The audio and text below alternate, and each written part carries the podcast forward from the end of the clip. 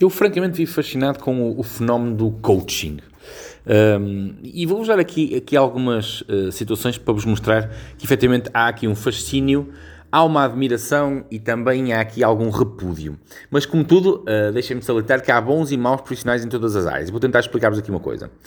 Eu já, já dei conta de muitos coaches que se promovem muito na internet, onde aquilo que eles promovem é vender uh, ideais de felicidade, ideais de sucesso. Ou seja, eles ensinam as pessoas a alcançar o sucesso, eles ensinam as pessoas a, a, a alcançar a felicidade na vida pessoal.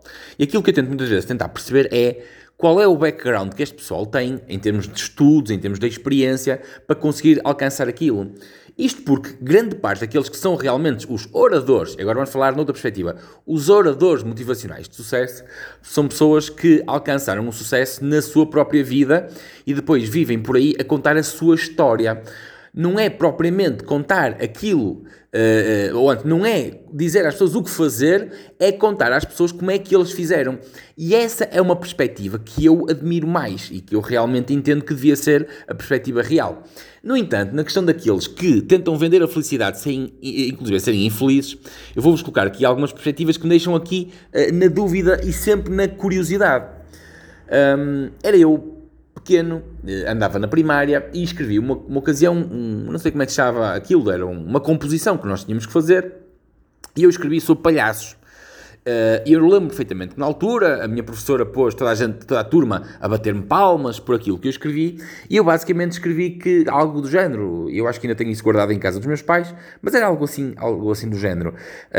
Um, um palhaço era um artista que podia estar triste mas a arte dele era fazer os outros rirem. Não era mostrar como é que ele estava, mas sim fazer os outros rirem. Portanto, um palhaço, apesar, apesar de ser uma figura virada para a boa disposição, ele na sua vida podia uh, ser uma pessoa triste e taciturna. Embora eu acho que alguém que realmente é triste não consegue fazer os outros felizes. Tem que haver algo muito uh, luminoso dentro da pessoa para conseguir passar isso para fora. Agora, nós podemos ser efetivamente profissionais exímios e, num momento menos bom, conseguirmos continuar a ser aquele profissional de topo. Mas isto passa-se num momento menos bom.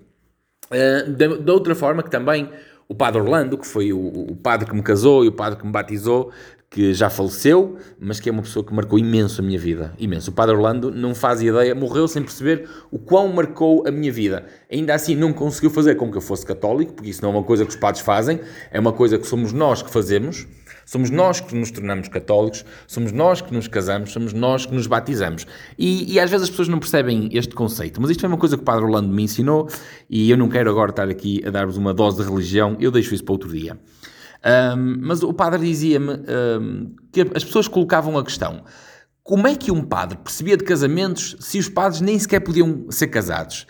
E ele dizia-me: Ó oh Pedro, da mesma forma que os médicos percebem doenças e não têm que ter tido as doenças todas. É exatamente uma perspectiva de estudar, de analisar e tentar estar por dentro da situação.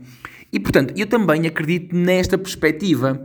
Aquilo que me repudia às vezes na questão dos coaches, e não, é, e não, não quero fugir a este assunto, é, e eu inclusive já estive envolvido em assuntos do género, uh, em que eles fazem coisas que eles não sabem propriamente o que estão a fazer. É quase como que um médico, tu chegas ao pé de um médico e dizes, ó oh, doutor, dói-me o joelho, e ele diz, abra a boca, deixe-me ver essas amígdalas. Um, e eu quase de certeza que me vai mandar alguma mensagem, algum médico a dizer, pois, mas é que eu já vi um colega meu fazer isso, ou já soube de disparates, ou coisas do género, não é?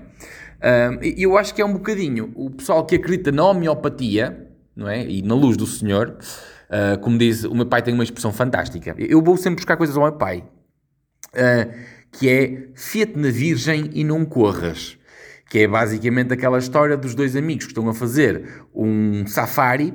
A certa altura, um leão começa a correr na direção deles, um ajoelha-se e começa a rezar.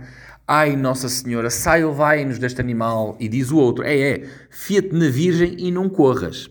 Existe inclusive uma anedota que dá continuidade a esta piada, que é basicamente o leão a chegar ao pé do indivíduo que está ajoelhado a rezar converte-se em cristão. Então o leão ajoelha-se ao pé do indivíduo, junta as patinhas e diz: Nosso Senhor, obrigado por esta refeição que vós me proporcionasteis.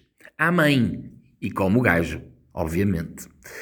Um, portanto, há, há, aqui uma dualidade eh, e uh, eu acredito que existem efetivamente pessoas que nascem dotadas, ou pessoas que têm um, um, background de experiência pessoal ou coisa parecida, que conseguem efetivamente influenciar outras pessoas. Uh, eu só não acredito naquele pessoal que passa a vida na net a dizer eu ensino-te e depois coisas muito patrocinadas. Eu tenho sempre alguma desconfiança em uh, pessoas que patrocinam demasiado as suas próprias competências.